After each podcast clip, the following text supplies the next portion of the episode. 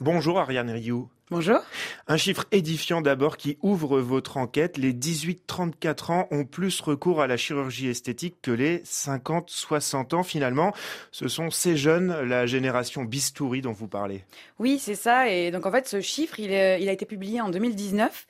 Et depuis, on s'est rendu compte qu'on assistait à un véritable phénomène parce que euh, ça n'a fait qu'exploser. Les jeunes poussent la porte des cabinets comme s'ils allaient faire du shopping, comme s'ils allaient acheter une, une baguette à la boulangerie. Et peu importe le prix, c'est-à-dire qu'ils sont prêts à mettre euh, des sommes assez importantes pour euh, posséder ce nouveau corps. Oui, une opération de chirurgie esthétique, euh, ça coûte quand même de l'argent. par exemple, des prothèses mammaires, c'est aux alentours de 5000 euros. Une rhinoplastie, une opération du nez, ça coûte environ 4000 euros. Et en fait, c'est ça un peu le gros basculement, c'est que c'est plus forcément l'apanage des gens aisés. Il y a aussi des couches populaires qui s'y sont mises. Et on a rencontré des jeunes qui peuvent aller jusqu'à vendre leur voiture ou leur scooter pour se payer une opération qu'ils jugent nécessaire. Alors forcément, une fois ce constat posé, on se demande assez rapidement d'où vient cette envie de nouveaux corps. Et là, il faut plutôt regarder vers la télé-réalité d'abord et les réseaux sociaux.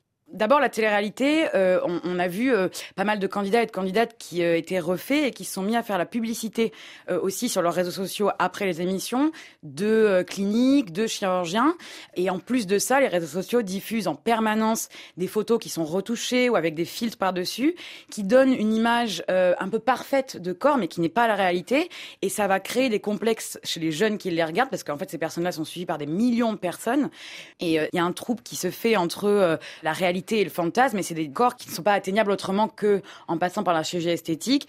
Et les jeunes continuent à pousser la porte des cabinets. Une Kim Kardashianisation des corps et des actes esthétiques. Oui, c'est ça. Donc Kim Kardashian, c'est une star de télé-réalité américaine, et c'est elle qui a popularisé euh, ce, modèle de beauté. Donc on parle d'un corps, il faut imaginer un sablier, euh, des seins imposants, des fesses rebondies, une taille fine, et même le visage est codifié avec des lèvres pulpeuses, euh, un nez fin. Et, et en fait, ce modèle s'est popularisé aussi en France. Alors, Ariane Rioux, dans votre livre Génération Bistouri, vous écrivez avec Elsa Marie, chirurgiens, influenceurs, réseaux sociaux, ils sont trois sur le banc des accusés car les chirurgiens aussi, bien sûr, tirent d'énormes profits de ce marché en pleine expansion. Certains chirurgiens, pas tous, mais beaucoup se sont notamment euh, transformés en commerçants. Sur leurs réseaux sociaux, ils font de la publicité, euh, notamment sur leur compte Instagram. Ils postent des photos de leurs opérations avant-après qui donnent envie aux jeunes de se lancer. Or ça, c'est totalement illégal, ils n'ont pas le droit de faire ça. Il y a un chirurgien d'ailleurs dans votre livre que vous citez, et il dit « Elles veulent des seins, je me transforme en bouton sein sur lequel elles appuient ». On a assisté notamment à un congrès de la profession euh, pendant lequel les chirurgiens qui étaient invités euh, ne parlaient même plus de patients, mais ils utilisaient le terme de clients, avec cette peur que s'ils refusent les demandes des patients qui sont de plus en plus euh, poussées, qu'ils aillent finalement à la, porte à côté. Donc c'est un patient en moins pour eux. Donc tous se, se mettent à opérer des patients de plus en plus jeunes, ce qui n'était pas le cas il y a encore dix ans. Alors la fin de votre enquête que vous co-signez avec Elsa Marie, Ariane Rio est édifiante, avec pudeur, mais aussi avec beaucoup de détails. Vous racontez ces opérations qui ont raté, car les risques, Ariane Rioux, sont bien présents. Comme toute opération de chirurgie, il y a des risques de nécrose, de paralysie du visage. On a rencontré des filles qui, sont, qui ont été victimes de ça, euh, qui souffrent encore des mois après euh, des opérations qu'elles ont subies et qui regrettent totalement d'être passées euh, sous le bistouri. Et Ariane Rioux, si on prend un petit peu de recul, qu'est-ce que cette envie de changer d'apparence dit de notre société et de l'état d'esprit des jeunes?